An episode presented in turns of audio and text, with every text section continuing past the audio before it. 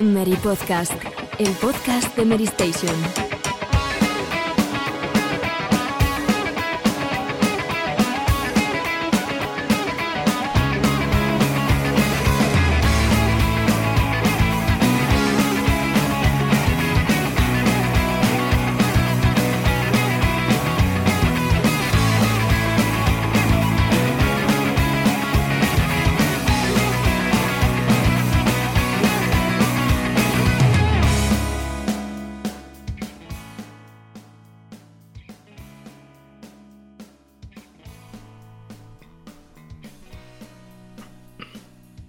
Muy buenas, ¿qué tal andáis?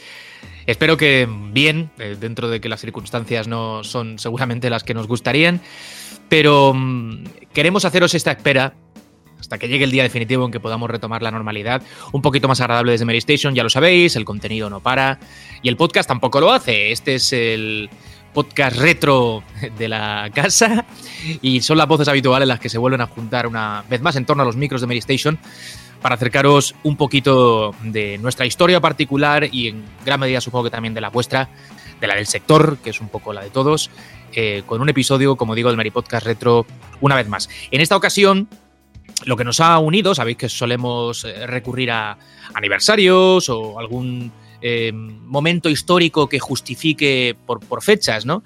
Que recurramos a él, como digo. Y hoy, sin embargo, hemos pensado que habida cuenta de la particular circunstancia, como decía hace nada, 10 segundos vivimos, eh, vamos a tener seguramente muchos, bastante tiempo eh, para no hacer nada o para hacer cosas y quizá no tengamos muy, muy, muy claro el, el qué podría ocupar ese tiempo. Eh, bueno, sirva este podcast un poco de guía, de lista de consejos o simplemente como repositorio de recuerdos de algunos de los títulos que nos gustaría ocupasen ese tiempo en esta cuarentena forzosa a la que nos hemos visto eh, obligados, ¿no? Imaginad eh, que os eh, dicen, venga, os vais a una isla desierta, ¿qué juegos de vuestra historia son los que os llevaríais sí o sí para poder volver a ellos en un tiempo de confinamiento? Bueno, pues esto es un poco lo que estamos viviendo, de alguna manera, y, y vamos a intentar, como digo, que este Mary Podcast se vertebre en función de esos recuerdos, de esos títulos que forman parte de nuestra historia mm, pues más personal. También puede ser, bueno, lo hablábamos al principio, cómo enfocamos el programa, ¿no? Y, yo apuntaba que podía ser otra forma de, hacerlo, el hablar de juegos que quizá en su momento, pues evidentemente ya con ese gustillo retro que tanto nos, nos, eh, nos gusta, digo, en su momento a lo mejor no disfrutamos y que, bueno, con tantísimas horas por delante y semanas todavía seguramente estar recluidos en casa, ha llegado el momento de, de echarles el guante y de profundizar en ellos, porque bueno, la vida, los quehaceres diarios nos, nos, arrastran a veces como si fuese un, una un embravecido mar, ¿no? Del que no podemos escapar. Y cuando tenemos tiempo, como es el caso, aunque sea por circunstancias eh, bastante, pues eso, poco optimistas, ¿no? Y no muy disfrutables, eh, nos da la oportunidad de, de disfrutarlos. Vamos a ver cómo lo enfocamos, si hablamos un poquito, como decía, de nuestros títulos favoritos, o si lo hacemos también, ambas, de esos otros que en su momento no disfrutamos y que ahora a lo mejor queremos, queremos eh, jugar pues porque tenemos la posibilidad. Fran, ¿tú ya tienes más o menos claro cómo vas a enfocar tu participación en el programa? ¿O te tiras por alguna de las dos opciones o las dos? Yo me voy a tirar por las dos. Y tengo lo que pasa, lo que pasa es que tengo tal cacao de juego y tengo tantas cosas de. tengo tantas alternativas en la cabeza que, que me da un poco de respeto que no se nos vaya el programa solamente con, con, lo que tengo en la cabeza. No, pero no, no, no, pasará. No, no voy a hacer un monólogo. Nada, mandar. Eh, bueno, nada, antes de tener. Pues, y bueno, aprovecho para saludaros. Eh, para daros a mis compañeros que están aquí y a todos los que nos estáis escuchando muchísimo ánimo para estos momentos tan, tan complicados. Y, y bueno, esperamos que esta horita y, poco. Ahorita, la última vez dijimos horita y poco y se quedó en hora y media, pero bueno, nosotros somos, somos así de, de generosos con nuestro, tiempo. Espera, no, esperamos que, que más allá de si os damos alguna idea de algún juego que he recuperado, que digáis, oye, pues me gustaría jugar a esto. Espero que os demos sobre todo un rato entretenido y un rato de compañía, que creo que en esta época es de los mejores regalos que se puede, que se puede dar. Eso y, y también la desconexión necesaria de todo lo que, lo que sucede. O sea que, que si en eso también podemos sumar, evidentemente, pues eh, logramos nuestro, nuestro objetivo por partida múltiple, ¿no? Mote, ¿qué pasa, tío? ¿Cómo estás? Juan, en este Mini Podcast es un honor que te unas a nosotros, a la vieja guardia, para participar en, en- el programa. Eres poco rencoroso, pero está bien, está bien. Es un tipo bueno, que. no- ¿Tú sabes lo de por un perro que mateo? ¿Cómo es el refrán ese? Sí, sí, sí, pescadores hacen leña. Lo, lo que, mm, lo que pasa, yo me gustaría ser más, más rencoroso, lo que pasa es que no tengo memoria, ¿vale? Entonces, intento, es verdad, es así. Entonces, lo que me tengo que repetir las cosas muchas veces para, para que no se me olvide, porque se me, olvida, se me olvidará esta alta traición de la semana pasada. O sea, que Y- yo me pasé por el podcast que se llama ¿qué Mary? Podcast. Eh, he hecho un cable en la medida de lo posible en estos tiempos. Esto, esto es una traición. Lo que, lo que ocurre, lo que la gente no sabe es cuánto de rogar se hace Fran cada semana. Chicos, va, es que no, no sé si me va a ir bien, chicos, va, tal, no sé qué, va, pedídmelo un poco, pedídmelo un poco más. Va, Juan, que tú puedes. que tú puedes. Venga, va, lo he conseguido. Joder. Juan, Juan. El tío pierde el, le- na- media línea. O sea, que vienen los jovenzuelos, Masarashi, a pedirle, por favor, que vaya al programa Tío, antes de que termine está ahí. Chicos, para lo que me necesitéis, ya sabéis, estoy aquí, soy Juan Arenas. ¿Qué pasa? He venido a salvar el día. Esto fue lo que pasó. Claro, pues esto a mí me duele un poco la patata, la verdad, Juan, me afecta. pues, me afecta. Soy un tío sentido, ¿qué quieres que te diga? Y respondiendo a la pregunta de, de Fran, pues yo voy a traer algunos de mis juegos en los cuales creo que no podrían faltar y siempre, si no los has vivido, vale la pena visitarlos. Y mm, si te los tuvieses, seguramente no serían los únicos que te, llevarías a una isla desierta, pero no, que no faltasen estos que voy a decir yo. Y que, claro, como he cambiado de tema, ahora Juan no se puede meter y dar la réplica. ¿eh? todo esto es de nivel. Nada, hombre, sí, sabes que en el fondo me, me gusta que te sentase tan, tan mal porque eso habla bien de. Total, totalmente. Que me tienes. Exacto, totalmente, porque además dices, sabiendo que le siento tan mal, la semana que viene vuelvo, ¿sabes? Yo lo haría. Bueno, ¿qué pasa, eh, Relaño? ¿Cómo estás, tío? Bueno, em, estoy escuchando a Mote y oye, en, en las dos últimas semanas está empezando a verse que, eh, digamos que la gente en época de pandemia puede sacar lo mejor o, o lo peor de, de ella misma, ¿no? Y en cuanto a Mote, me estoy dando cuenta de que Mote en la época de pandemia es más Mote incluso de, de lo que es en las épocas normales, lo cual es muy difícil, pero oye. Que ya es eh, decir, ya es decir, el relaño. Digamos que el mote que tenemos aquí y ahora es un mote aún más auténtico, o sea, es, digamos un mote super saiyajin, ¿no? Eh, así Sí, que pero, está, pero Moto es Saiyajin complicado, ¿eh? bueno, em, de todas Bueno, maneras. Krilin, Krilin Saiyajin, ¿no? Bueno, es una especie. sí. Hombre, También, también. Sea, Tencian, tío, Tencian. Vamos a dejarlo. una- tampoco, tampoco hace falta tener mucho pelo, ¿no? Para, digamos, aumentar nuestra aura y nuestra, y nuestra fuerza. Así que, vamos, yo estoy, estoy bastante sorprendido con, con lo que está aconteciendo hoy. Carlos, tío, eh, ¿qué pasa, hombre? Muy buena. Pues nada, vamos a ver si conseguimos lo que habéis dicho al principio, que the show must go on, vamos a seguir para adelante en las circunstancias que tenemos.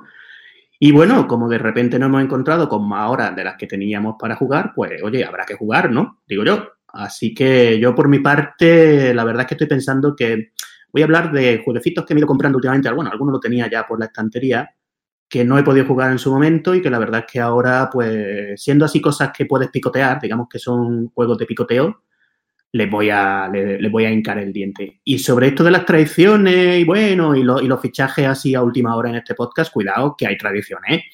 Porque a mí la primera vez que me llamasteis para esto, estaba yo en mi casa y me dicen, oye, ¿te puedes unir a un podcast en cinco minutos? Y, no tenía ni micrófono, creo. No sé cómo lo hice, creo que con el micrófono del podcast. Si hubiese sido Juan y el otro podcast, le hubiesen sobrado 4 minutos y 40 segundos. O sea, el tío estaba ya. yo, yo fui rápido, ¿eh? Ahí, aquí hay testigos, aquí hay testigos, pero bueno, sí, en fin, el espíritu colabora- colaborativo que no se pierda en el podcast. Bueno, em, un saludo para los amiguetes de- del podcast alterno, ¿eh? Por cierto. Que los pobres estarán diciendo, joder, macho, maldita la hora. Joder, otra vez, tío. A debate. Estabas diciendo una cosa, Carlos, yo creo que ya podemos empezar, si os parece, un poco a meternos en, en harina, que es em, juegos que tienes en la estantería. Y yo estaba pensando que es lo que coleccionamos títulos y máquinas y estas cosas, eh, tenemos muchísimos juegos en la estantería que no hemos puesto Pues, nunca, pues en mi ves caso. tú, o sea que, pero hasta que es el momento de Drive. ponerlos todos. Claro, hasta de Mega Drive. Yo me pongo a pensar en la estantería, yo estoy seguro que ahora mismo me encuentro 3-4 juegos de Mega Drive que yo me los he comprado y no los he jugado en la, en la consola. Es que eso es muy posible. Y además tenemos esa tranquilidad, ¿eh? porque mm, ahora mismo digamos que los jovenzuelos estarán, estarán pues temerosos, ¿no? De que Internet me esté dando bamboleos, que si hay que quitar, digamos, ancho de banda de aquí, hay que ponerlo allí, porque, vamos, en, en los juegos online o, digamos, en estos juegos bajo servicio, ¿verdad? Que, que tan de moda están ahora, pues, pues es algo que puede que puede, mm, digamos, ser más o menos, más o menos bueno o malo, pero si nosotros tenemos aquí una buena conexión de juegos físicos, que lo físico es, es duradero, lo, lo físico es garantía, eh, lo físico no está a expensas de nada, pues podemos estar tranquilos, hombre, podemos estar tranquilos, Juan, o sea, tenemos aquí nuestra estantería material de sobra. Venga, Sí, pues vamos a empezar. los si cartuchos os se pueden fastidiar, eh, cuidado, que los cartuchos se fastidian. Bueno, pero, pero no, no, no te creas que tampoco se Eso eres fastidian tú tan que, fácilmente. que no los A mí me da miedo el día que yo me meta mi cartucho de Chrono Trigger de Super Nintendo. No, no, los cartuchos lo tienen más difícil que los, que los eh, discos. Pero en cualquier caso, digo, vamos a empezar, si os parece, un poco por Venga, eh, poner orden a esto, mm, hablando de esos imprescindibles, de, de esos juegos que seguramente estarían en la lista de un eh, limitado número en caso de que tuviésemos que acabar eligiendo, que por suerte no es así, pero ¿cuáles son los títulos a los que creéis se debería volver una y otra vez en vuestros casos? Va. Eh, es, com- es complicado, ¿eh? Uf, ¿qué, juego, ¿Qué juego roto me llevaría a una isla desierta? Ahora empiezo yo. Venga, da- dale, mote. Morrowind, ¿no? Creo que es el juego que mm, eh, con el que estuve. mm, El, el juego que ha estado más tiempo instalado en uno de mis ordenadores. Sin, sin lugar a dudas. Y el juego al que yo volvía casi por, por defecto. O sea, cuando no sabía qué jugar, siempre jugaba a Morrowind y con razón, ¿no? Creo que es uno de los... Y ahora probablemente sería Skyrim. Morrowind creo que ya es casi podría ser considerado reto. Es un juego que tiene Por favor, 20 por favor ya, 20 ya, años. ya me estás deprimiendo con, con decir que Morrowind es retro y ahora y Ya, no me lo siento, no, pero no, tiene- no, no, tiene- no, no me digas Skyrim, por el amor de Dios. Tiene 20 años Morrowind, ¿eh? Ya, sea, ya, lo sé, lo sé, lo sé. Es que- en es cosas, que- es que- ¿no? es que no me hago la idea.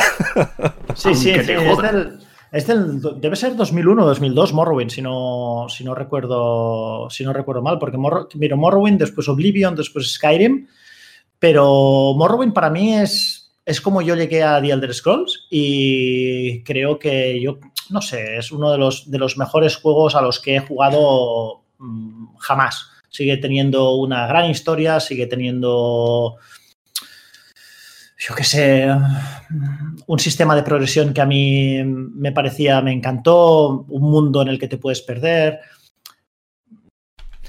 Casi cualquier juego de The Elder Scrolls valdría, ¿eh? pero en Morrowind me, me, me, va- me encanta, vamos. Yo en Morrowind nunca, nunca me olvidaré.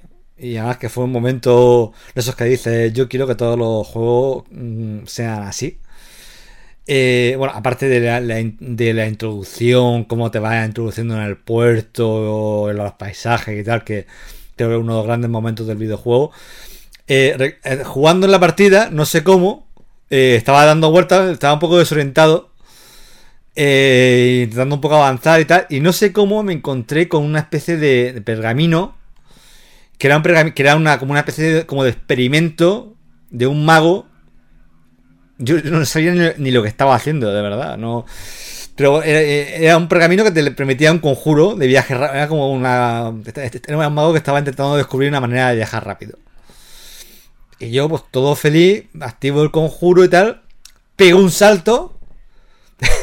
Entonces resulta que era un hechizo de, de- como de vuelo, pero no era vuelo, era un salto muy alto, era un, un hechizo mm, no- no finalizado, ¿vale? Entonces salté súper alto y yo mirando la pantalla diciendo, ¿qué, qué, qué- está pasando aquí? Y veo que subo mucho, subo, subo, subo, bajo, bajo, bajo y digo, bueno, esto será normal, tendrá, será parte de la historia, ahora me dirán, ahora me dirán qué, qué- qué es lo que pasa. Y no, eh, ca- caí y morí. Y así me dejó el juego. Y yo diciendo, no sé si, no sabía si era que el juego estaba mal hecho o si era la mayor genialidad que había visto. Obviamente era, era una genialidad, era, era lo que era un juego abierto y el tipo de cosas que te permiten esta clase de juego. Y por cierto que no, ese tipo de detalles eh, no, hecho, lo he hecho un poco en falta en los, en los de Scroll posteriores. Ese, esa experimentación, esa, y esa ganas de jugar con el jugador y no de llevarle. Vale, vale que te frustra. Vale, yo lo entiendo, que, a muchos jugadores, si le pasa una cosa así, se pensarán como yo, que el juego está roto, que vaya mierda, que cómo permiten eso y tal.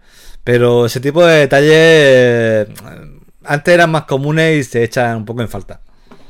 Yo, por mi parte, aunque mi referente siempre, siempre suele ser Castlevania Symphony of the Night, ¿no? Pero, ah, por, y por cierto, eh, hace poco, y cosa rara, Konami sacó una, una conversión bastante buena de, del título para, para los móviles, o sea que, vamos, ya podemos llevarnos ese, auténtico juegazo a, a cualquier parte. Pero mm, aparte de, aparte de ello, si tuviera que darme con uno solo para, para jugarlo y volver a jugarlo hasta, hasta, la, hasta la extenuación, em, yo creo que me quedaría con, San Andreas, ¿no? Con, con Grand Theft San Andreas. Em, esa saga que mm, ya todos sabemos, ¿no? Que en estos, en estos años no está pasando por su mejor momento pero bueno, em, para mí tuvo una época gloriosa, una edad dorada, que fue la de Mote, está dando botes en la silla. Es que como, ¿pero qué dice este momento? O sea, ¿qué dice este señor? dando botas en la silla. Es que no, no puede ser. Dice, no está pasando por su, mejor momento. Un juego, un juego, que ha vendido 80 millones de unidades, ¿sabes? O sea, no sé, estoy flipando ahora mismo. Es que, es que, le gusta reincidir, es que le gusta reincidir. Ay, ay. Eh, bueno, pues, pues eso, para mí la, la, edad dorada de esta saga fue la de los 128 bits, con, con aquella trilogía magnífica, ¿no? De GTA 3, luego Vice City, luego San Andreas. Incluso añadiría los, dos títulos de PSP, ¿no? Que también fueron, fueron creados de, de la misma manera. Pero que mm, San Andreas fue, fue un juego maravilloso, un juego prácticamente inabarcable que, digamos que llevó los 128 días hasta, hasta sus últimas consecuencias, ¿no? Y hasta, hasta, la, hasta la fecha, mm, hasta el día de hoy, sigue siendo, eh, digamos, el GTA que tiene la, la campaña más, más larga, ¿no? Más extensa. Es que puede llegar a echar cientos de horas, eh, tanto con su campaña principal como con todos los coleccionables que tiene, que, que son son prácticamente inabarcables también, ¿no? Eh, luego tiene las posibilidades de configuración de, de CJ del personaje y, en fin, podríamos estar hablando aquí hora y hora de ese título, así que yo creo que ese en concreto el que, el que me, me llevaría, sin ninguna duda. Yo la verdad es que puesto a lo que estamos hablando de llevarme un juego solamente, a lo mejor, mm, bueno, eh, me llevaría más, ¿no? Pero llevándome uno me llevaría seguramente el Chrono Trigger, que creo que ha tenido ahora aniversario hace bien poco, me parece que al final no lo hicimos podcast, pero lo estuvimos hablando. Y directamente yo, si tuviera que coger un juego, porque bueno, para una isla desierta tiene que ser un juego que le puedan meter horas y un juego que te, que te ofrezca alternativas. En ese aspecto, un juego que para su año, yo creo que poca cosa había que te ofreciera esa variedad de finales que tenía, porque ahora resulta que si tú acabas el juego con el robot muerto, pues el final es uno. Si te lo cargas con Magus, el final es otro. Si Marley ha conseguido nivel 80, no sé, era una cosa impresionante la cantidad de, niveles, que, de finales que aquello tenía. Luego también era un juego que al final el combate, aunque con esto de los combates aleatorios, a lo mejor, bueno, ya sabemos que no ha envejecido bien, pero en ese juego funcionaba y a mí me encantaba y me sigue encantando combatir en ese juego porque la profundidad del combate que tenía era, bueno, yo creo que por encima de juegos posteriores, la verdad. Y luego además es que, aparte de la banda sonora, por supuesto, con Nobuo Ematsu, Yasunori Mitsuda y toda esta gente, no sé si había alguno más ahí, pero por lo menos esos dos estaban seguros que ahí hay temas musicales increíbles y visualmente yo estoy por asegurar que junto con bueno, las grandes cosas de Nintendo eh, fuera el tope técnico de su momento en Super Nintendo. Yo la verdad es que es un juego que lo juego bastante, lo rejuego bastante a menudo y no es postureo, mote, lo hago de verdad. Pero es que yo me lo llevaría directamente. Sería uno de los que yo cogería para, para una isla desierta. Y luego ya, pues, habría que ver, ¿no? Porque ya a lo mejor de retro, pues me llevaría una cosa que también la veo muy rejugable, pero mm, no, le, no he tenido tiempo nunca de pasarme todo lo que me gustaría hacer ahí, que era Oddworld Aves Exodus, el segundo de la saga Oddworld. Ya podríamos hablar, pero porque claro, lo que no voy a llevarme es Street Fighter 2, que ya básicamente me lo sé de memoria. Y, vamos, todas las posibilidades que hay. Pero el Chrono Trigger, para mí, el juego idóneo, retro, para una isla desierta. Fran. Yo seguramente me llevaría. eh, Si tuviera limitación y. eh, algo así retro. Yo creo que me llevaría. O seguramente Master of Magic. Que es uno de mis juegos de estrategia favoritos de todos los tiempos. Es un título mm, de, de Simtex que sacó Microprose en su día, los que el sello de Civilization. Y era, la idea era un poco. Era un, 4, un 4X, un juego de estrategia por turno de construir tu reino, expandirlo y tal. Pero con un tema, con un tema mágico. Y es un juego que tiene. Que tiene muchísimas posibilidades. Cada partida era muy diferente. Tiene una gran variedad de hechizos. Tenía un componente de. como de rol que se mezclaba con esa estrategia. Un montón de unidades. Además, cada, cada combate era. era. No, no era, un, una cosa que nunca me ha gustado de, de Civilization. Bueno, no, me ha gustado, que siempre la he encontrado un poquito floja. Que el, el combate, dos, como dos fichas pegándose una, una a otra. Y en cambio en este juego cada combate era una batalla, también por turno, eh, con cada uno su ejército. A veces hacía un poco tedioso, porque muchas veces mm, si ya acumulaba cierto poder, tenía un ejército muy poderoso y machacabas al rival eh, y hacías que ir con, ir con, los combates uno por uno.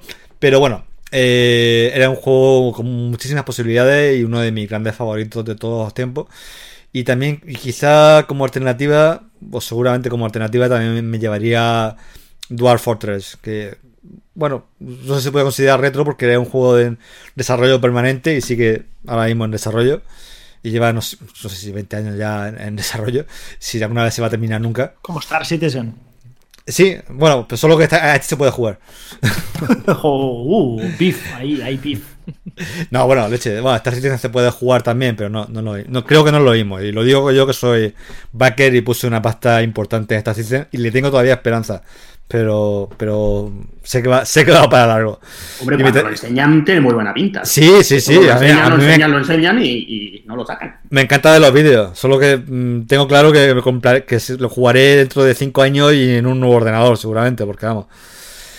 Eh, bueno, pero sí, Dwarf Fortress también juego, algún juego procedural, un juego, uno de esos juegos que tiene recorrido infinito, que cada partida es diferente. Es un juego que tiene también muchísimas posibilidades, que pasan muchísimas cosas en cada partida. A mí hay una frase que me encanta, la repito mucho y creo que define mucho lo que es el gran videojuego para mí, o los videojuegos que más disfruto, que es la que dijo Sid Meier en su día, que un juego es un conjunto de decisiones interesantes. Y para mí, el tipo de juego que me llevaría para jugarlo una y otra vez sería algo de ese tipo. Yo que estaba pensando, y claro, es muy difícil al final, ¿no?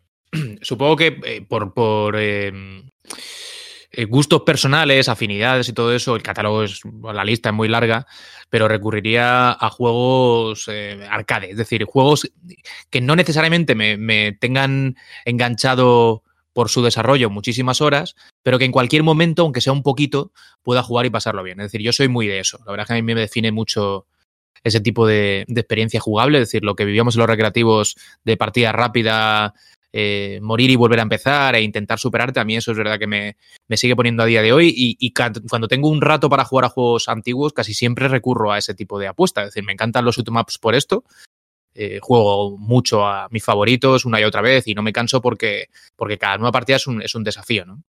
Entonces, bueno, ahí sí que podría decir un montón de títulos. Dentro del género de los shoot'em por ejemplo, eh, desde Gradius 5, por ejemplo, al Sylphid de MAC, al que le tengo mucho cariño, siendo juegos muy diferentes, o Axelay, en fin, los clásicos. Pero estaba pensando mientras hablabais si, si había algún otro con el que yo haya disfrutado mucho, que haga tiempo que no juego y, que sepa que no me decepcionaría, que lo pasaría bien seguro. Y me ha venido a la cabeza un título que evidentemente es muy conocido, no es nada raro, de publicado por Eidos, que se hizo aquí en España, un grupito de gente conocidos como Piro Studios y que es Comandos.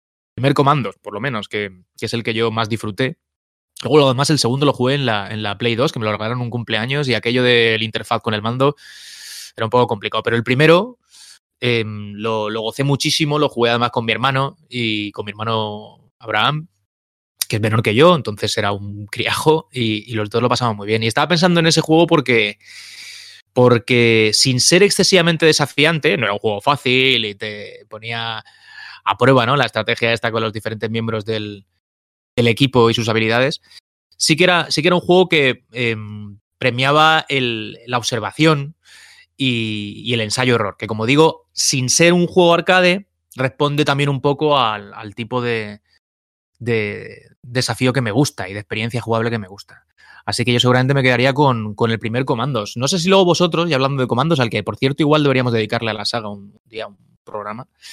Creo que se ha hablado menos de comandos de lo que merece seguramente la, la, saga. No sé si vosotros disfrutasteis de los demás después. ¿Jugasteis también al 3 y a los que se hicieron luego como FPS y estas cosas o ya pasasteis? Yo no, yo me, yo me quedé en el 2 y... Yo también. Y no... Yo lo jugué y, todo. Y lo, y lo, sufría y lo sufría bastante. De hecho, puedo reconocer que el 2 no, no, no lo pasé. O sea, era para yo mí. Sí, yo, pues... yo, le pillé mucha, mucho vicio a esos, a esos juegos, los terminé, los terminé todos. No, a veces de forma muy sucia, ¿vale? Porque, bueno, es lo que hay, eh, somos lo que somos, ¿no? Y... Era, era, un juego sucio también, ¿eh? No, no, ah, era sucio, era... me refiero a que te ponías con los cuatro, disparabas en un rincón y, y, y esperabas a que viniesen los soldados mientras tú, pues pues bueno, pues, pues ibas matando a toda la gente conforme te va, te va llegando. O sea, esto, a esto me refiero de suciedad. Este es el nivel de suciedad del cual estamos hablando, ¿vale? es, es, es, así, es, es, muy sucio, ¿vale? Yo los juegos de estrategia, en las veces que he podido ser sucio, pues muchas veces he sido sucio y no me cuesta, no me cuesta admitirlo porque, porque lo iba a negar, ¿no? Hay un juego que no hemos nombrado y que creo que mm, se llevaría a todo el mundo, que es Tetris. ¿Vale? Creo que Tetris es. Estaba yo pensando antes, porque eso es Tetris, infinito. Si, si, yo fuera. O sea, si yo me fuera a llevar un solo juego y, y, o supiera que iba a estar solo en esa isla, sin, yo creo que Tetris me lo llevaría sin duda. Pero no es, no es secreto que, que, he defendido siempre Tetris como el mejor juego de la historia. ¿El original? ¿El, de la, el, el, el arcade un poco, el mítico? Sí, sí, creo que es una fórmula que no, no pasa de moda que hoy en día su jugabilidad sigue estando vigente y eso solo está al alcance de muy pocos, eh, de muy pocos juegos a lo largo de toda la historia. ¿eh? Decir, oye, mira, han pasado 20, 30, 25 años, ¿cuántos habrán pasado ya? ¿20 o 30? ¿20? Más, 25, más de 30, 25. 20, ¿no? Sí, 25, por lo menos 25, ¿no? Y no, esa jugabilidad sigue estando. Es que es como el primer día, es que no mmm, no hay otro juego que se le acerque. O sea, no, sí. no lo hay. Entonces. Al hilo.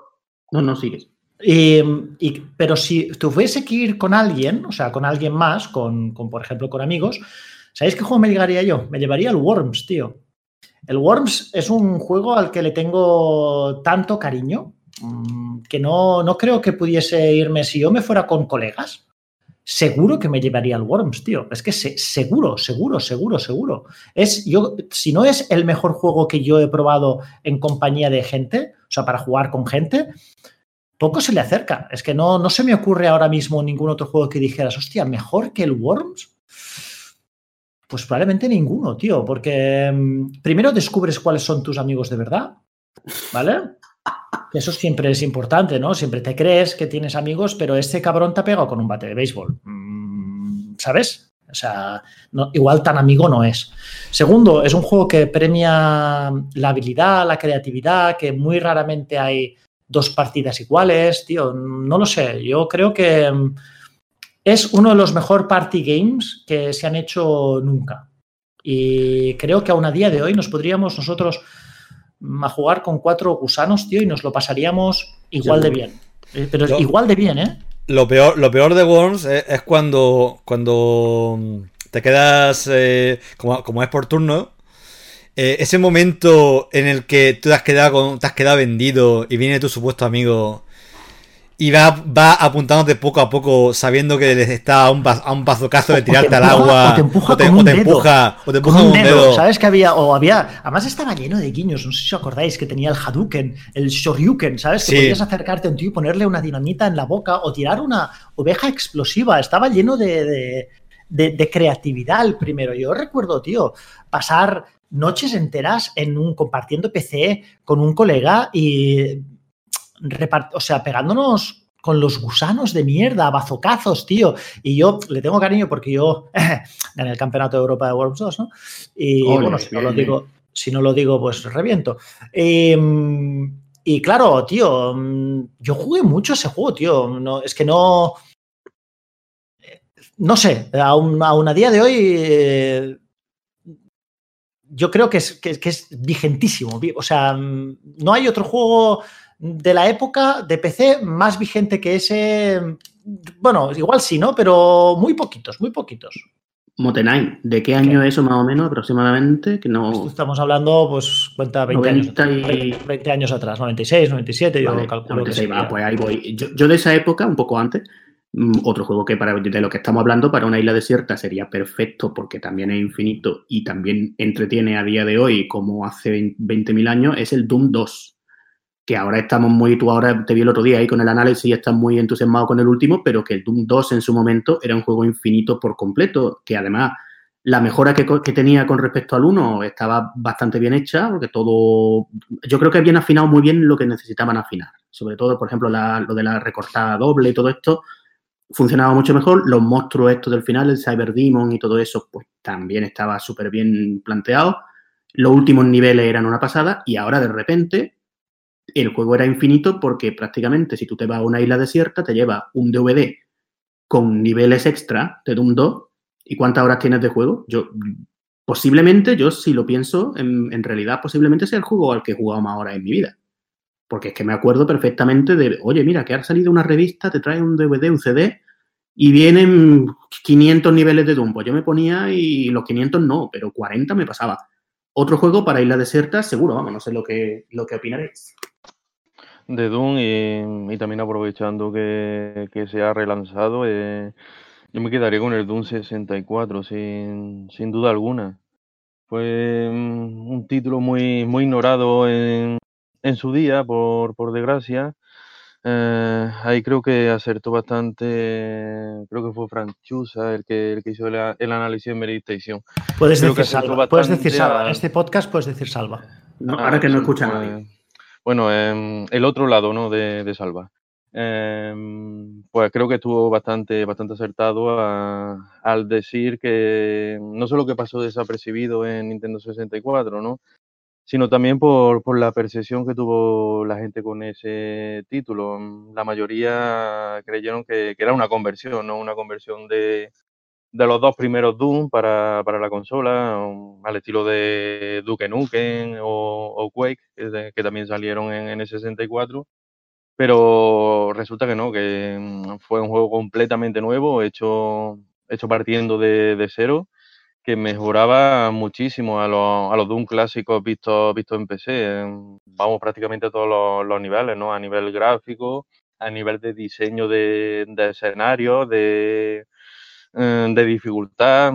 Ese título tiene, vamos, eh, en lo que a dificultad se refiere, eh, digamos, uno de los picos de, de la franquicia y eso que la franquicia, si por algo, por algo se, se nota por su dificultad, ¿no?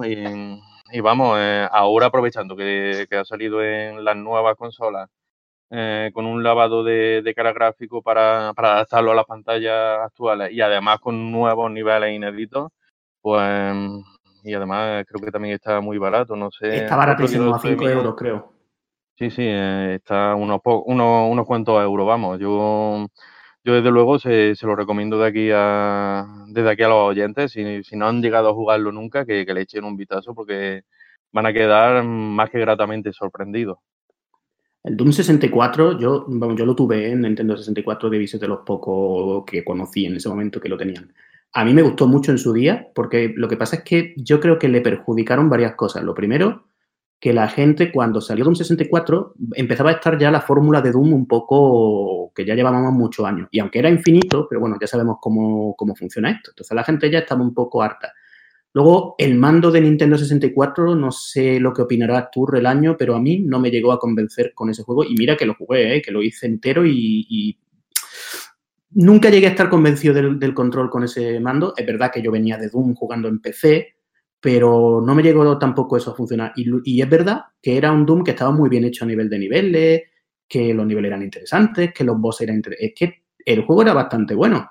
Pero es que, claro, ya también estaba la gente más pendiente de Quake 1, que yo no sé si es anterior o anda por ahí. La cuestión es que la gente ya tenía en la cabeza Quake, ya tenían en la cabeza que lo de los sprites 2D en juego FPS empezaba a oler ¿eh? y ya sabéis, cuando las cosas se ponen así. Yo creo que a ese juego le pasó eso. Es un poco injusto porque era bueno, pero le pasó eso. Incluso creo que aquí en Europa se lanzó más o menos la misma época que, que GoldenEye, así que imagínate la, la competencia que tuvo. Así que no de extrañar. Debió ¿no? ser que... título de lanzamiento, a lo mejor, de, de, Nintendo 64 en Europa o por ahí debió andar, ¿no? Sí, eh, vamos, anduvo por ahí, pero, pero ya te digo que la gente estaba más, pendiente de eso, de Quake o de, o de GoldenEye o, o de los, los, FPS poligonales, ¿no? Que ya estaban sí. pegando con bastante fuerza por entonces.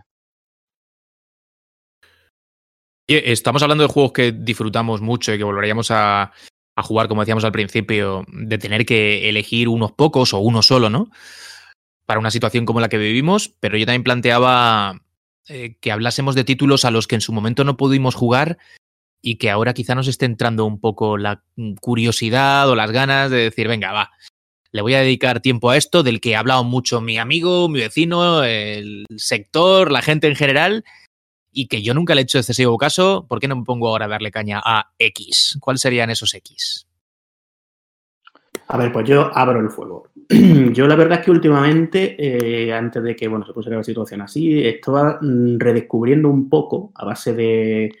Me paso por el CEX y miro en el cesto del CEX y me, me llevo jueguecillos.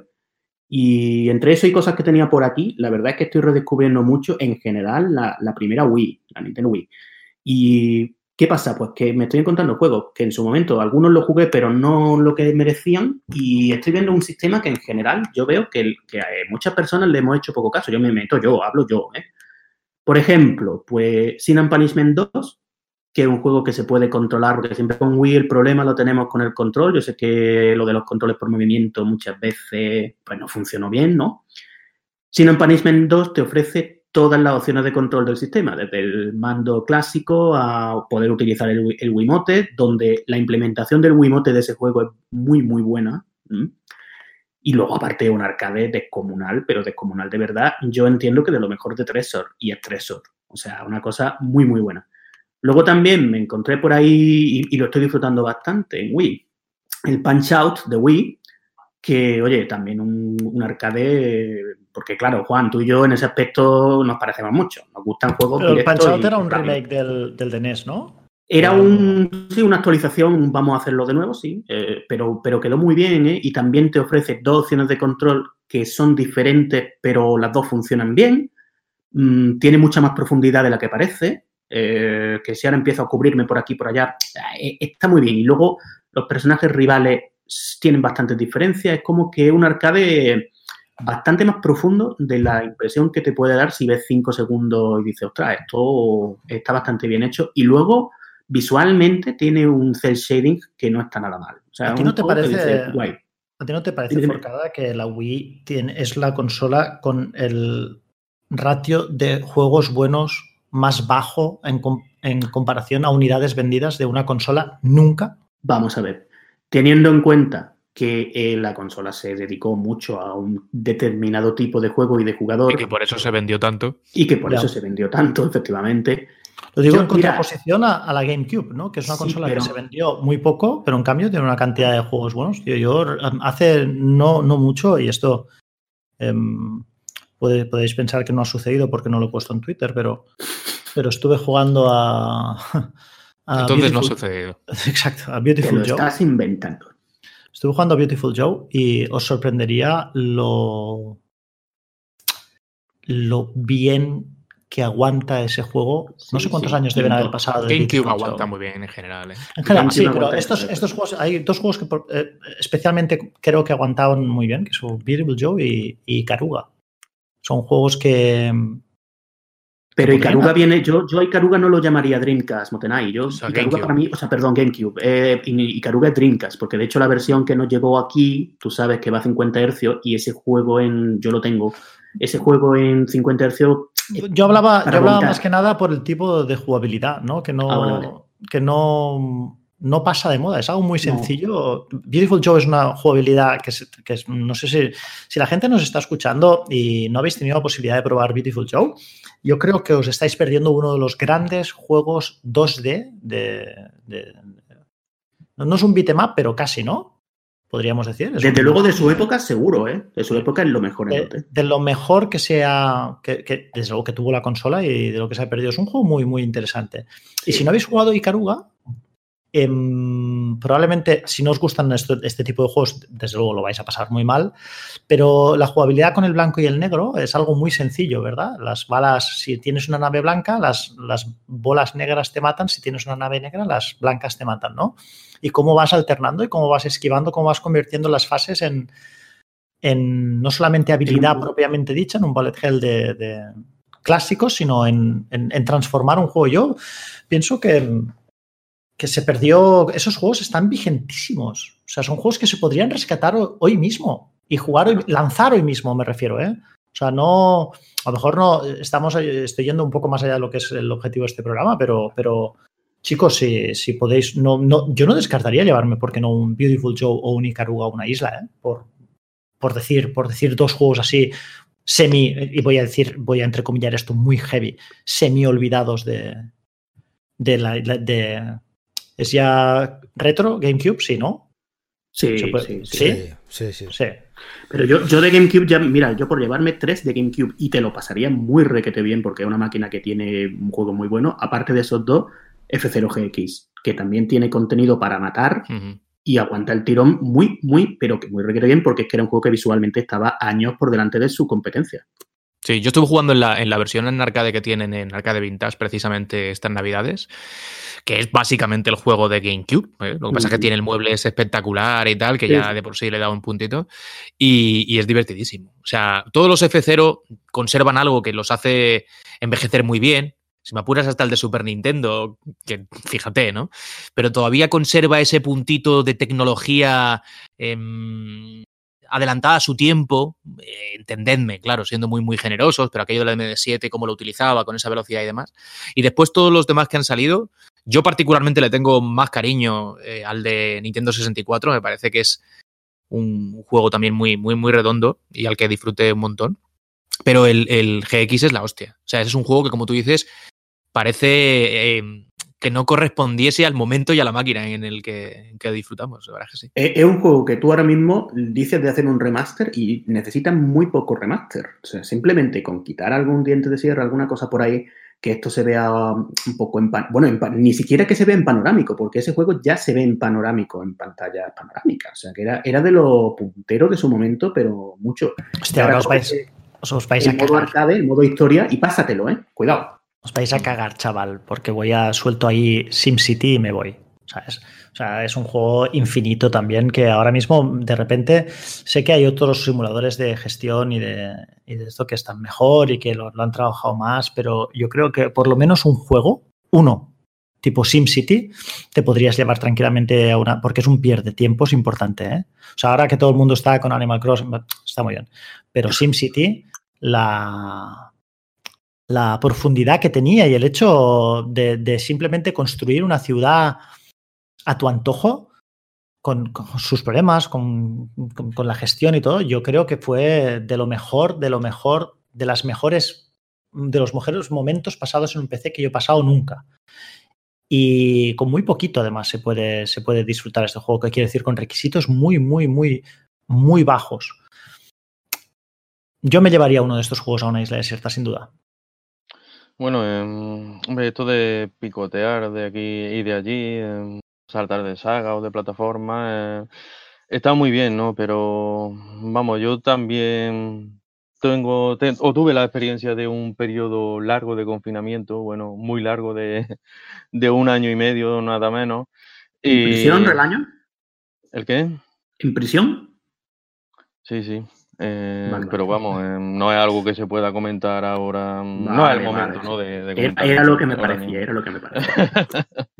y, y bueno, al final, mm, digamos que acaba saltando de un juego a, otro y, y yo creo que mm, es mejor acabar llevando un orden, ¿no? Eh, acabar llevando un orden y al final me dio por, por jugar, digamos, a, a sagas que tengan un buen número de juegos, eh, pues por orden, oye, de, de año de lanzamiento, ¿no?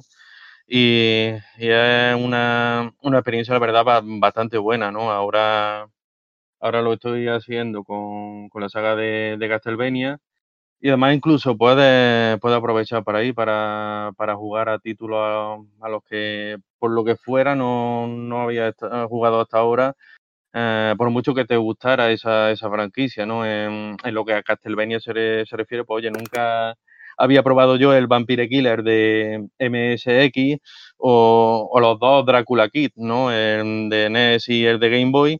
Y ahora, pues, pues hombre, también los juego, también los, pruebo y los experimento, ¿no? Eh, voy de principio, primero mm, que si la trilogía de NES, que si la de la, la primera Game Boy, eh, que si la primera recreativa. Y, y oye, mm, parece, parece que no, pero así llega incluso a exprimir una saga desde mm, otro punto de vista, ¿no? ¿Te obligas a Eh, pasártelos? porque- Sí, sí, pasando, pasándomelo, pasándomelo también. O sea, si te atascas, la- da igual, a tope hasta que lo terminas. Es que me parece Ah. que igual alguno es muy frustrante, ¿no? No, no hablo de Castlevania, solo en general de juegos los antiguos. de- los de NES son, son duros de roer, ¿eh? son, son durísimos de roer. Y, la Y el, de, recreativa, y el de recreativa es muy duro de roer. la Relaño. recreativa si no, si no fuera por aquello de que ahora, digamos que tienes créditos infinitos, tampoco habría, habría manera de, de pasársela. Em, Es una saga que siempre se ha caracterizado por, por su dificultad, ¿no? Pero, pero en sus primeros años había, había juegos bastante, bastante difíciles. O sea, en- el Castlevania 3 es un título muy bien considerado, uno de los mejores de la franquicia, pero es un, es un juego correoso, pero, pero bastante correoso. Esto mm, a un jovenzuelo de, de hoy, de hoy día lo espantaría a la primera de cambio, ¿no? Y digamos que, pero vamos, es, es por eso, es lo normal, ¿no? Era la dificultad que, que se llevaba por entonces y que tanto, tanto hemos hablado por aquí, ¿no? O incluso también se podría plantear, si no, digamos, hacer un ciclo no de una saga, sino de, de una consola, ¿no? Coger una, una consola que sea de tu preferida o, o vamos, de la, digamos, de las más evidentes y, y dices, pues... Y jugarte el mm, full voy a set. jugar Madre 20 mía. juegos de, de esta máquina, ¿no? 20 juegos eh, que pueden estar tus favoritos o incluso alguno que otro que no que no haya jugado hasta ahora, ¿no? Y así puedes pasar muy buenos ratos durante, durante bastante tiempo. ¿Nadie se llevaría un Mario Kart a una isla desierta? Yo estaba pensando en la conducción en general, hemos hablado de F0, y mira que yo nunca he sido excesivo, un fan muy grande, ¿no? Excesivamente fan de la, de la historia de la conducción. Mi hermano, por ejemplo, sí, le sigue dando a los últimos títulos y les ha dado, yo creo que a, casi todos los míticos. Pero hostia, tío, yo creo que algo de conducción sí que debería haber, ¿no? Porque es seguramente otra forma de desconectar y, y, sobre todo soltar adrenalina eh, diferente. ¿No? Incluso también para relajarte, o sea, puede ser las dos cosas, o sea, la adrenalina de la competición del, del crono y luego, eh, si te lo tomas un poco más como el disfrute de conducir mm, en sí mismo, hay muchos títulos ahí también muy guapos. Lo que pasa es que, claro, los grandes juegos de conducción tienes que ir ya a generaciones muy recientes para experimentar todo esto que digo. O sea, sí. los juegos de coches antiguos eran otra cosa, eran casi pues arcades de velocidad que podían haber sido coches como podían ser naves o, ¿sabes? No sé. Hombre, Yo- juegos de conducción arcade hay uno muy bueno, no sé si habréis oído hablar de Cala ellos. Urrun. Eh, los Motor Store, por ejemplo. Ah, bueno, vale, vale. Ah, yo, Eh, yo- No sé si habréis oído hablar de ellos, pero yo os lo recomiendo. recomiendo. Ah, en serio, Relaño, de, ver- de- de verdad no, no lo recomiendes. Me, me sorprende Sí, muchísimo. sí. Sorprende. Eh, luego a mí no me dejáis hablar de mi juego Fíjate, favorito. fíjate de mí, Fran. Fíjate Bueno, de pero mí. es que Moto, Mo- Mo- es que Moto, Moto Stone ya, ya, ya es casi semi-retro, ¿no?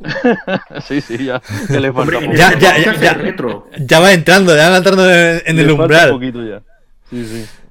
Eh, yo, curiosamente, yo estoy ahora también en una época que me ha dado por. Yo que juegos de conducción no soy. Yo intenté una vez jugar a Gran Turismo, que estaba todo el mundo con el- en la época de, la PlayStation original, que lo alquilé en un videoclub, porque habían puesto un 10 en, en Edge y estaba todo el mundo. Creo que fue el 2.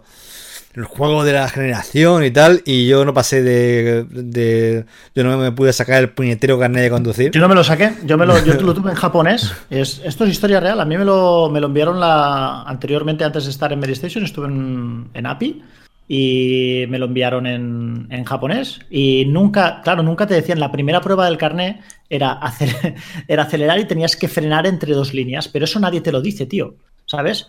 Y claro, bueno, te lo dicen, pero te lo dicen en japonés. Y yo, ¿qué coño sabía, tío? Y efectivamente, yo estuve allí y no fui capaz de pasarme la, la primera fase. O sea, que te entiendo perfectamente, Fran, no estás solo en esto. Ah, Gracias. Pero sí que, pero sí que es verdad que a mí los juegos de, de conducción arcade sí que me, han gustado siempre, de toda la vida. Eh, soy de jugar mucho a Outrun en cuanto que tengo la, un, rato. Y ahora estoy en una época en lo que me ha dado por, por Ridge Racer. Mm, Lo tengo...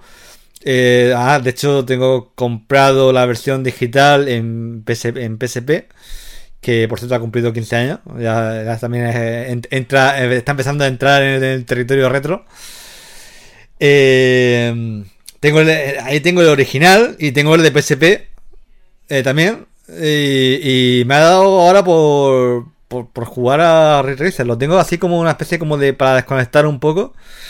Y, el- y eh, son juegos que no me canso. Ah, puedo, si lo juego mucho, me acabo quemándolo y lo, y lo dejo. Pero siempre vuelvo. No sé, hay una combinación de, de música, ese concepto de, ra- de, de, de rap sin fin, que también me, me resulta muy. Sobre todo el de los primeros, que me resu- me resulta. eh, los sí, primeros sí, no, claro. el de, el de los de PSP, que ya cuando abusaban PSP de. Le tenía mucho cariño hasta que me corté un dedo con un diente de sierra.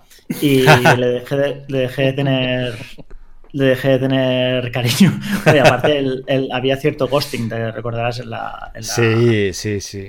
Pero la- bueno, la- Pero bueno, también bueno, el primero, el primero en arcade y en y en PlayStation, pues tampoco era. Pero no sé, tenía el- esa tenía esa estética retro como que en aquel entonces era muy futurista. Me pasa un poco como Virtua, como Virtua Racer, que, que lo he comentado alguna vez que los juegos en 3D no me llamaban, Me pero en, pero en cambio los juegos en conducción 3D sí que me inspiraban como algo muy futurista. Y Virtua Racer yo lo tenía como algo. ya, el Ha envejecido muy bien el Virtua Racing. Sí, muy, la, verdad muy que, bien. la, Tiene- la verdad que sí. De hecho, ahora la estética, sabéis que la estética eh, está total. Ahora está. eh, hay dos o tres juegos que están por salir, que no han llegado todavía a salir, al menos en su versión definitiva, yo creo. Incluso ah, hoy un tal Apex, creo recordar, del que hemos hablado alguna ocasión en el podcast, que yo quiero pensar, y que me corrija alguien si lo sabe, que no ha terminado de ver la luz del todo, pero que están inspirados en la estética porque es que de verdad que luce muy, muy, muy, muy bien. Y, y la versión esta de Switch, que es la primera reproducción 1-1 del arcade, ¿no? Tan- tras tantos años, eh, es un pedazo de versión de, del Virtua Ra- Racing que mola mucho. Yo lo disfruto un montón, e incluso en su tiempo en Mega Drive, que ahora lo pones y da bastante lástima, pero que fue un logro técnico de, de la época, lo, lo jugué eh, un montón porque, porque es que entraba por los ojos, tío. E incluso Juan. esa versión, ¿no? Que al lado del arcade eh, palidece y mucho. Y luego bueno, la de la 32X que vamos a decir, pero eso es otra historia. También influía las 13.000 pesetas de entonces que te había gastado. ¿eh? Ah, el Virtua cartuchazo, claro, con el SVP, lo caro que fue. Claro, Y- que eso costaba una pasta. Que era, yo creo que he Sí, dicho sí. 12.990, no, yo creo que era más. Fíjate, yo le dediqué un programa, un memory card a los cartuchos, digo a los cartuchos, a los chips dedicados que incorporaron Sí, un montón sí. de cartuchos. Y, y yo siempre que hablamos de esto, o sea, de, de Sega, del SVP, del Sega Virtual Processor este y de Virtua Racing para Mega Drive, pienso que poquito se le, digamos, se le dio de valor al- a, lo que suponía el chip en Mega Drive, que evidentemente no, su- no se usó en ningún otro juego, y que lástima que Sega no se hubiese decidido a, a implementarlo en algún otro título de factura propia. Es decir, no, no necesariamente con versiones arcade como fue Virtua Racing, que palidecían al lado del original, pero que ya tenían su mérito, sino haber Claro. hecho Sí. algún juego de cero con el puñetero chip, tío, que es Sí, una lástima. El, Star Wing de Mega Drive, vamos. Algo así, por ejemplo, sí. Claro. Oye, yo estoy, yo estoy pensando que estamos, seguimos un poco en los juegos que nos han dejado huella, pero no nos atrevemos a dar el, el paso de decir el juego que no que nos gustaría jugar y no hemos jugado. Quizá porque Mm. sea, sea algún juego que si decimos que no hemos jugado nos quitan el carnet de, de gamer o, o algo así. Eso está bien. Nos estás poniendo ahí en el brete, pero venga, va. Vamos a Claro, intentar. claro. Venga, Yo es que he jugado uno todo lo que yo tengo que haber jugado. A ver, yo tengo uno, como ya he dicho antes, de la Wii, eh, Mad World, que yo no sé si alguien de aquí lo habrá jugado, creo que Relaño alguna vez comentó que, que lo había jugado. Sí, Un sí, beat'em ese up. sí, lo jugué bastante. Sí, pues mira, yo es que pasó con este juego una cosa, es que hace poco, no sé por dónde, porque es por Amazon creo, salió una oferta que empezaron a salir unidades de ese juego a 3 euros, eh, que debían estar en algún almacén de alguien o algo así, ¿no? Y yo lo tengo aquí y, lo voy a jugar ahora estos días porque la verdad es que siempre me ha llamado mucho la atención, lo he probado un poco y, me convence lo que veo, ¿sabes? Y es como un- una especie de beat'em up de... Bueno, cuidado, es un juego de Platinum Games, con lo cual ya sabemos que esa gente, juegos malos, malos, ha hecho algunos, pero hay que darle siempre crédito. Y un juego que en su momento tuvo muy buenas reviews por todos sitios, con mucha nota sobresaliente, que yo- a mí siempre me ha llamado la estética también, porque visualmente esos gráficos que tiene en blanco y negro una pasada. Y yo le voy a dar. Y, un poco al hilo, me perdonáis, al hilo de lo que estábamos comentando antes, Mote, la, la Wii yo la veo una máquina que sí, lo que tú dices es verdad, pero también creo que la hemos pasado mucho, muchas personas como yo mismo, la hemos pasado un poco por alto. Y sí que tiene juegos por ahí, porque yo ya me he encontrado ahí sorpresillas.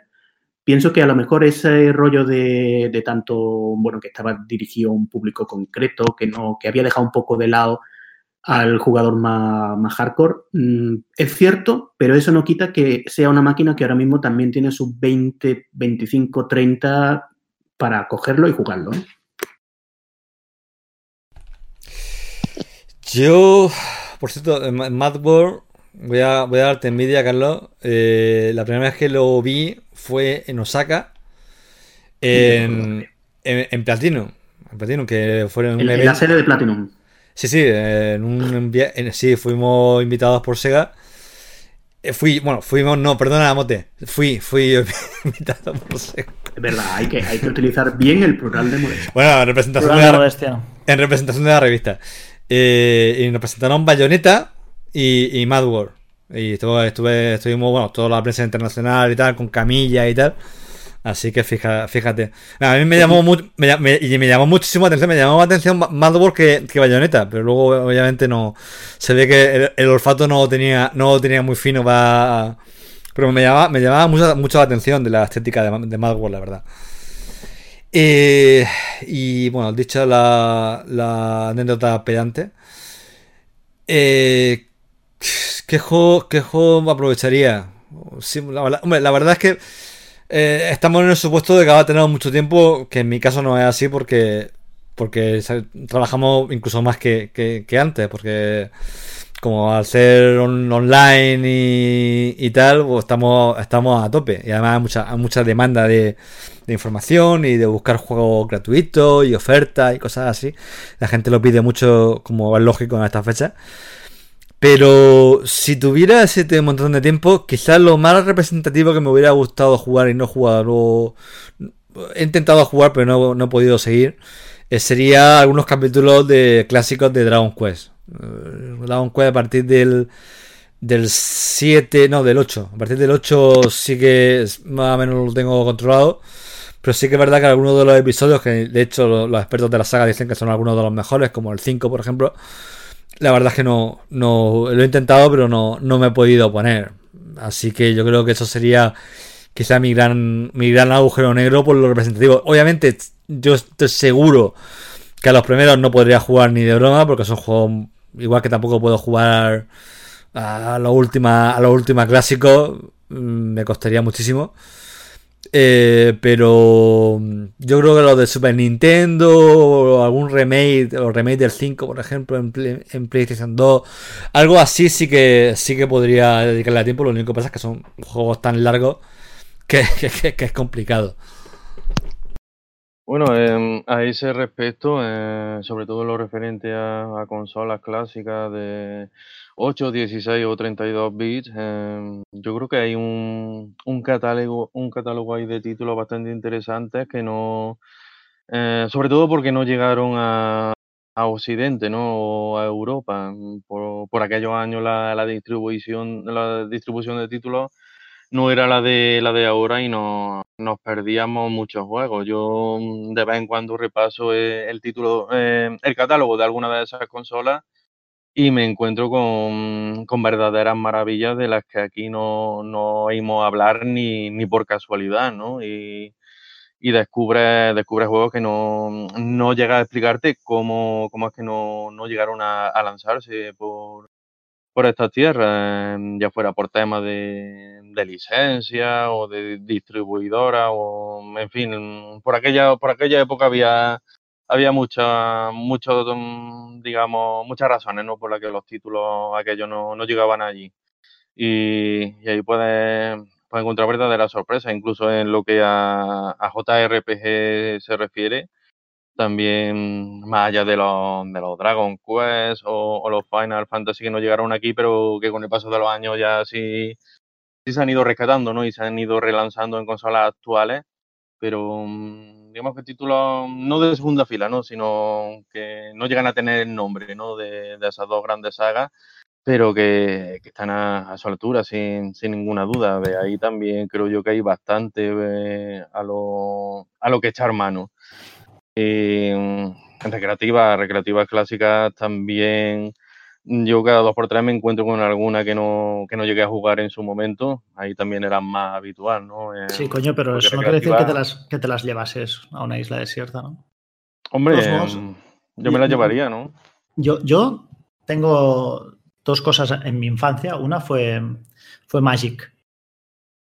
Magic no jugué porque, porque era demasiado mayor y afortunadamente hoy no tendría nada si, si hubiese jugado a Magic.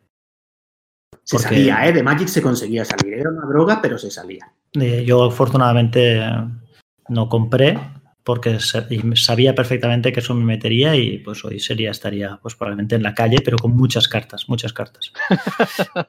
y um, yo una de las cosas que probablemente me gustaría haber entrado y creo que hubiese sido una oportunidad eh, muy importante, no solamente para, para, para, darle a un videojuego, sino también como, como desarrollo personal, ¿por qué no?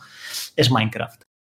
Creo que Minecraft es una de las mejores, bueno, es el Lego, el Lego virtual, ¿no? Con, pero mucho más que el Lego virtual, pero creo que es una de las grandes revoluciones a nivel jugable que hemos visto en los últimos, yo qué sé, desde que yo llevo vivo como, como, como juego, ¿no? Y creo que como es prácticamente tabula rasa, como creo que puedes hacer lo que, lo que quieras. A mí es una de las cosas que me arrepiento de no haberme metido nunca. Así como, por ejemplo, yo estuve metido pues, en un MMO, con World of Warcraft, y estaba metido en otros MMOs, estaba en, en, en EverQuest, estaba en, en DAO, estaba en, en muchos. Y dices, bueno, podría haber sacrificado el tiempo que a lo mejor estuve, yo qué sé, y me lo pasé muy bien en EverQuest o en Dark Ages of Camelot. Y ese año y medio o esos dos años, a lo mejor hubiera, haberlos metido en, en Minecraft y creo que es uno de esos juegos que aporta, te aporta como jugador mucho más que otro. No sé, que a lo mejor haber estado dos años metido en un juego de, yo qué sé, de lucha o en el LOL o en el, yo qué sé, ¿sabes? Y es una de las cosas que sí que me arrepiento de no haber jugado nunca o haber, haberlo entrado, haber manoseado, no, no haberme metido nunca dentro de Minecraft y es una de las cosas que probablemente cambiaría dentro de mi, de mi historia como jugador. Yo estaba pensando que llegué al mundo del, yo llegué al mundo del PC está feo. Tuve un PC porque después de bastante eh, tiempo disfrutando las consolas, primero con los microordenadores, el Amstrad, en fin, ya sabéis, y, y compré a mi padre un PC con la excusa de, de los estudios, que es un poco lo que al final muchos utilizamos, ¿no? Para poder comprar un ordenador de ciertas garantías también para, para, jugar. Digo que un poco tarde. Y yo recuerdo que durante todos esos años en los que yo jugaba mis consolas y sobre todo con mi Amstrad y mis cintillas, ¿no? Había gente en mi entorno que tenía un primo o un amigo, si hubiera mis amigos nunca fueron peceros en aquel momento, pero había el, el, amigo del amigo, el primo del amigo que ya estaba dándole caña a los compatibles. Y lo digo porque yo, por ejemplo, admiraba leyendo Micromanía, ¿no? La de formato sábana, aquella to tochérrima. Eh, las aventuras gráficas de PC ya me resultó un género muy atractivo, pero yo no pude disfrutar de los grandes juegos de LucasArts, que es a lo que voy, hasta bastante después. Y de hecho, yo entro en el género con, con Monkey Island 3. O sea, fijaos, sabía de la existencia de todos los anteriores. Y, y sí que es verdad que por eso yo hay muchos a los que no les he dedicado el tiempo que seguramente merecen. Saman Max, eh, Full Throttle y otros muchos, ¿no? Entonces creo que quizá eh, por ahí irían los tiros de lo que yo no he jugado como debiera, que me ha resultado siempre atractivo y que en un momento como este podía ser un- una buena excusa para, para darle caña a este tipo de juegos. Es, sin ir más lejos, el ejemplo de. Yo lo diré de. Joder, macho, qué memoria tengo. El de. Eh, el Day of the Tentacle, perdonadme, que ha salido hace, hace unos cuantos meses, o en fin, no sé, estuvo gratuito para, para la eh, PS Plus y tal. Y, y ahí sí que le di muchísima caña. Es decir, que algunos los he jugado después con los, con los años. Pero más allá de conocerlos y haber trasteado un poco con ellos en momentos puntuales durante estos muchos años, no, no los he jugado en profundidad. Así que Pues mira, que quizá- en aquella quizá los época, juegos de Lucas míticos. Es que en aquella época, Juan, a muchos juegos llegábamos casi por casualidad. O sea, había muchos juegos, tío. Yo, yo me acuerdo que jugué Loom, o jugué Indiana Jones eh, y la última cruzada, o jugué Monkey Island, porque me los dejó un amigo. Y si no me los llega a dejar, si en, en, en clase éramos literalmente cuatro o cinco los que cambiamos. Sí, y no hablo, cuatro o cinco los que jugábamos a videojuegos. Si yo no hubiese tenido la suerte de que ese amigo mm, compra The Secret of the Monkey Island y me lo deja y me, me lo da en la mano, y cuando se lo voy a coger, me coge la mano y me dice, eh, ocupa cuatro megas y medio en el disco duro. Y le dije, ¿cuatro megas y medio? ¿Estamos locos o qué? ¿Sabes? Cuando los discos duros son de 20 megas, megas, ¿eh? Con, con M, Mm. y- o 40 megas, em, si en ese momento tú no tienes ese amigo que te lo deja, Juan, ¿cómo haces? No Sí, haces, no, no, te que- lo pierdes.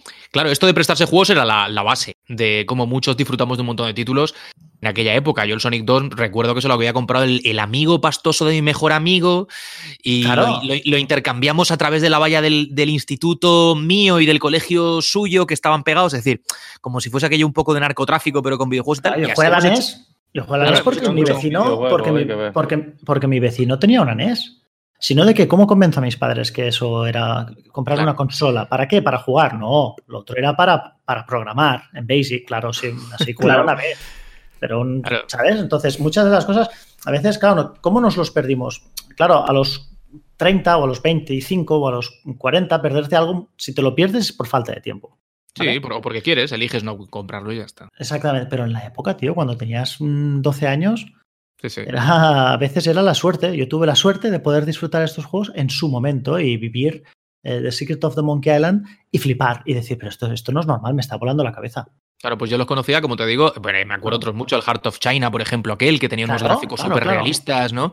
Y que yo veía en la micromanía, yo iba a las páginas centrales donde estaban las consolas y en menor medida algún juego de Amstrad que todavía seguía analizándose, ¿no? Eh, en las últimas, los últimos coletazos ya de los tiempos de los 8 bits y, y veía todo aquello de, de 16 bits, eh, Amiga, es, eh, Atari ST, PC, no sé qué, te le decía, madre Las Dios, pantallas de Amiga, a esto, los cabrones que siempre ponían los pantallazos de Amiga para, para Bueno, fastidiarte. eso sí, eso. Sí, en, la- en la- en la- en los anuncios, en la publicidad. Pero yo hablo de los análisis de los juegos, Sí, sí. juegos que no, no estaban más que en 16 bits. Y yo los, aún así leía el análisis, miraba con detalle las fotos y, y envidiaba muy mucho a quien pudiera estar disfrutando de eso, que no era mi caso. Entonces, claro, yo conozco mucho, o sea, conozco, al Claro. final lo conocemos todo porque hemos hablado mil veces de todo. Pero en aquella época ya conocía muchos títulos de máquinas que yo no tenía Claro. y que me hubiese gustado jugar y que seguramente eh, están en mi memoria como grandes títulos a los que nunca les he dedicado el tiempo que merecen, o ni siquiera un minuto en algunos casos. Estoy hablando Claro. del Heart of China y, y nunca lo juego, el Dark Seed, ¿qué los acordáis? También, que- ¿eh? El de HR con el Giger. HR Giger, efectivamente.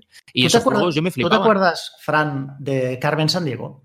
Hombre, Sí, claro, claro que me acuerdo. Eh, No, Era mítica.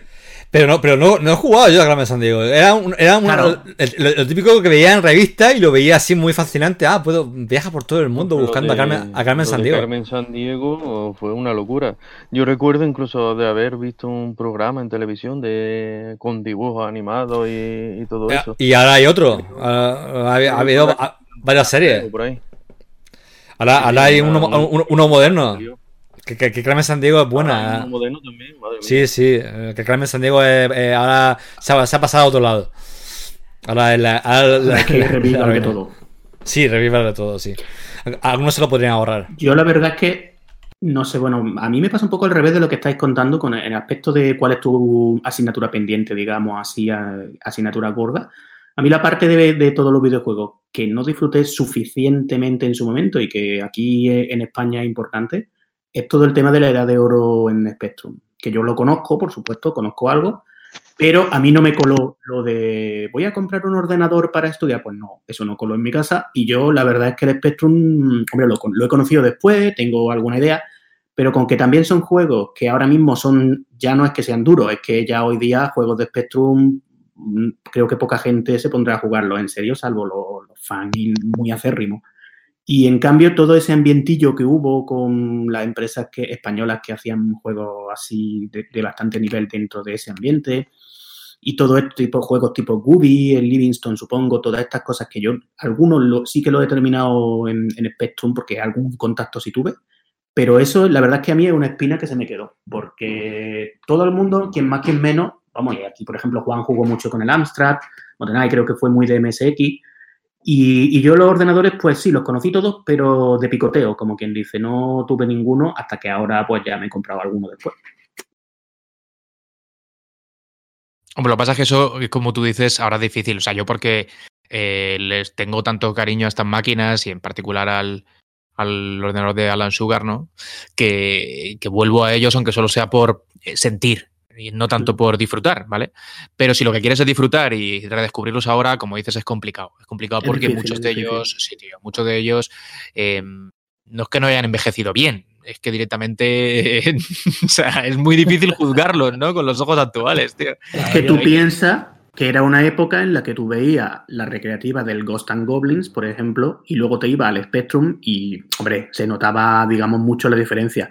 Luego estaba el tema de las portadas, que la portada era como, oh, qué mundo tan maravilloso. Y luego el mundo. Pero aún así, Ghost and Goblins se puede disfrutar, tío. Yo, yo ahora sí, sí. Le, le, he hecho a un, a un exalumno mío, le he cogido y, tío, claro, está confinado en casa. Y le he dicho, oye, píllate el Game Pass de PC que tienes ahí para. El tío, bueno, le, le voló la cabeza. El tío no entendía cómo por ese precio. Bueno, tienes igual. Y, y, hemos estado jugando aquí su War, hemos estado jugando a estas cositas, ¿vale? Y de repente le dije, pero me dice, hostia, tal, no sé qué, se queja. Se, durante un momento dice, hostia, se me ha bugueado una cosa, tío, hay un problema con los gráficos y tal. Y le dije, te voy a enseñar una cosa, ¿vale? Que era cuando yo jugaba, cuando. y le puse Camelot Warriors. ¿Vale? Oh, que era un que, juego de prestigio de la época. Oh. ¿Vale? Recordemos que era un juego de prestigio, ¿vale? Y le puse Camelot Warriors, yo lo tengo, puse compartir pantalla y le dije, esto es Camelot Warriors y así saltan los personajes. ¿Vale? Y así se mueven. Y se quedó, o sea, se quedó callado, pero pálido, en blanco. O sea, era como si le estuviese.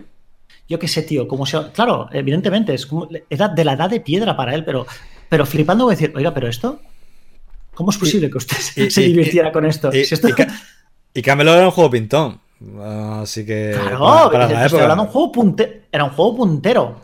¿Vale? De, de, y, y, y, el tío dijo, pero, pero, esto, pero esto es inconcebible. De todos modos, si yo quisiera intentar convencer a alguien de que jugara algo de, en Spectrum, yo creo que me iría a algo de Ultimate, algo así isométrico sí. o algo así. Creo que sería lo, lo que más. Más, más, más, más, factible. Sí. Eh. Tú recuerdas demasiado bien los Batman y Hero Hills. No se controlan muy bien, ¿eh? O sea, no tenían un controlazo, ¿eh? Eran al, al píxel. Al lado, al, al, al, lado de algunas plataformas de Spectrum. Sí, pero, tela, pero ¿eh? el hecho de que tú primero ya no te tienes que acostumbrar que arriba no es arriba. Que arriba es arriba a la derecha o arriba se sí, depende de cómo lo, lo configuraras. ¿Entiendes? Sí, sí, no, no, sí, sí, sí, sí, lo tengo claro. Pero vamos, que para mí yo creo que serían. Antes que ponerlo en una plataforma, un Jet Set Willy o algo así, que te quedan, quedan que estupendo y era un juego que tiene mucha mucha gracia, pero es que la, la, dinámica de la física del salto, el que no supieras si algo te estaba pegando o no, eh, los diseños laberínticos, que además que muchos juegos eran de eso, de, de mapeados enormes, pantalla por pantalla, y no sabías ni qué hacer, ni por dónde ir. Ni, ni qué tecla tenías que usar para saltar. Era, se, sufrían los juegos, se sufrían los juegos de Spectrum, desde luego. Sí, pero era otra época, otro contexto y evidentemente juzgarlos desde la actualidad es pues ser muy injusto, precisamente. O sea, que, que bueno, que te compadezco, Carlos, tío. Lo siento un montón. Claro, es que ese es el problema. que es una época que yo ya sé que yo ya me la perdí y seguro que en su época era maravillosa. pero yo ya, pues, para mí se cosa, acabó. A otra cosa. Sí, sí. Bueno, pues a otra cosa vamos a tener que ir yéndonos, no por nada, ¿eh? que se está muy a gusto y sabéis que nosotros este programa lo podemos alargar eternamente si nos lo proponemos. Pero precisamente por eso e in- intentamos, ha llegado este margen al parti- a partir del que nos encontramos, eh, de tiempo hablo, sigue pensando en terminar. Porque, eh, sobre todo un programa como el de hoy, que no tiene un tema central único, vertebrado y como muy de- definido ¿no? y delimitado, es difícil de, de domar. ¿eh? Es como un caballo salvaje ahí que estamos intentando todos montar, cada uno durante un rato y que si quiere nos va a tirar al suelo 100 veces.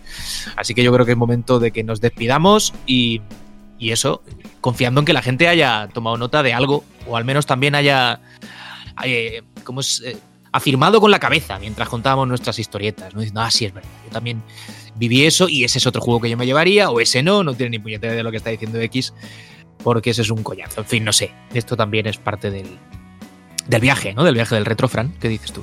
De, de la magia, de la magia de, de- de mi melena. no, perdón, perdona. Bien te Eh, ha quedado, Fran. Sí, sí, sí.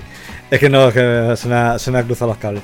No, no, sí, la verdad es que es parte de esa discusión y tal.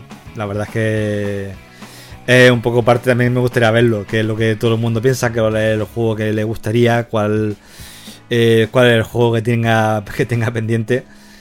Eh, son cosas que forman parte de esto y forman parte también un poco de- de- del programa, sin- duda. Y nada, yo voy a aprovechar para, lo dicho al principio, para mandaros a, to- a todos un, un abrazo grande en esta, en esta época.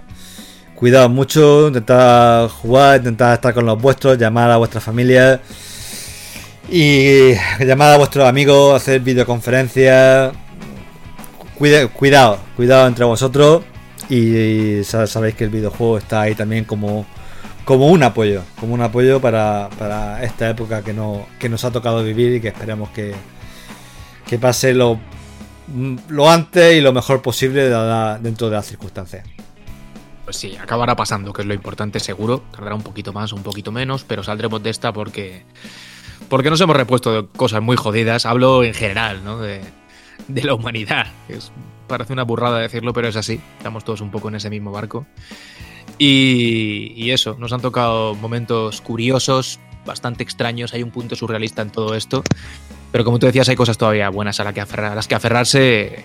Entre ellas, pues esta afición nuestra y, la amistad que, como nosotros, este grupo de voces que estamos hoy aquí, demostramos, eh, mucho de lo que compartimos nos ha unido también. O sea que, que eso, que hay muchas cosas todavía buenas a las que recurrir para pasar esta cuarentena lo mejor posible y sonriendo mucho. Mote, un abrazo, tío. Ha sido un placer estar con vosotros una semana más. Eh, yo me quedo en este Meri Podcast, al contrario de que otros no voy saltando. Eh, o sea que me tendréis si todo va Seguro, bien. como, como te llamen, quiero ver cómo dices que no, ¿eh? De estas cosas se puede demostrar Tú- su falsedad, tú ¿eh? tienes- La hemeroteca es para todo el mundo. ¿Tú tienes Ah. alguna duda de que si me llaman yo digo que no? ¿Realmente tienes alguna duda? Totalmente, depende de lo que hablen. Bueno, que sepáis que eh, si todo va bien estaremos dentro de 15 días. Esperamos contar con vuestro con vuestro apoyo. Si tenéis alguna sugerencia también la podéis soltar. No sé por qué estoy haciendo el trabajo de Fran. No sé, me he soltado aquí, ¿sabes? Me- se me ha ido ahí la, la castaña. Que total, que os quiero mucho. Pasadlo bien, estad con los vuestros y, y disfrutad. Relayo, un abrazo enorme, tío. Pues nada, un abrazo y mm, ahora lo más importante eh, es sin duda eso, ¿no? Em, tenemos ahí lo- los videojuegos como vía de escape y, y a disfrutar de, esa magia, ¿no? Como dice, como dice Fran, de, de desempolvar ese viejo cartucho o cinta de cassette o, o bien abrir la bandeja del Mega CD y tú que puedes, Fran, y y meter ahí en el interior tu disco favorito y, y echar un par de orillas ahí sin, sin preocupaciones ninguna, que sin duda es un, un gran alivio en estos tiempos. Sí, señor. Lo es siempre, pero en estos, pues todavía un poquito más. Eran nuestros cacharros, ¿no? El que, el que no lo ha experimentado no lo entiende. Pero hay un punto eh, de encontrarse con uno mismo en cada minuto invertido en las máquinas que nos han acompañado en todos, estos años, que es de agradecer que podamos seguir haciéndolo por muchos años más. Carlitos, tío, un abrazo. Pues nada, un abrazo a todos y bueno, sobre todo esperaremos que el próximo podcast que hagamos en 15 días, no sé si estará Juan aquí o Motenay, a lo mejor estáis los dos en el otro podcast la semana que viene, pero espero que sea ya en unas circunstancias un poco más normales y que cuando esto termine pues, pues que, salgamos reforzados de alguna manera porque la verdad es que son unos tiempos duros y por supuesto para, para nosotros que nos apasiona esto, yo creo que lo de los videojuegos pues no, nos va a servir, no vamos a decir como terapia, sino desde luego como el acompañamiento perfecto para esta época y para pues, llevarlo lo mejor que podamos. Un abrazo a todos. Pues nada, familia, que muchísimas gracias por vuestra compañía y que no nos vamos a enrollar. Sed buenos, pero sobre todo, tened cuidado. Cuidados a vosotros mismos, a los que tengáis cerquita. Y dentro de un par de semanitas, este equipo, antes habrá pasado por aquí el otro, volverá para contaros cosas de esta nuestra amadísima afición. Un abrazo grande y hasta entonces. Chao, adiós.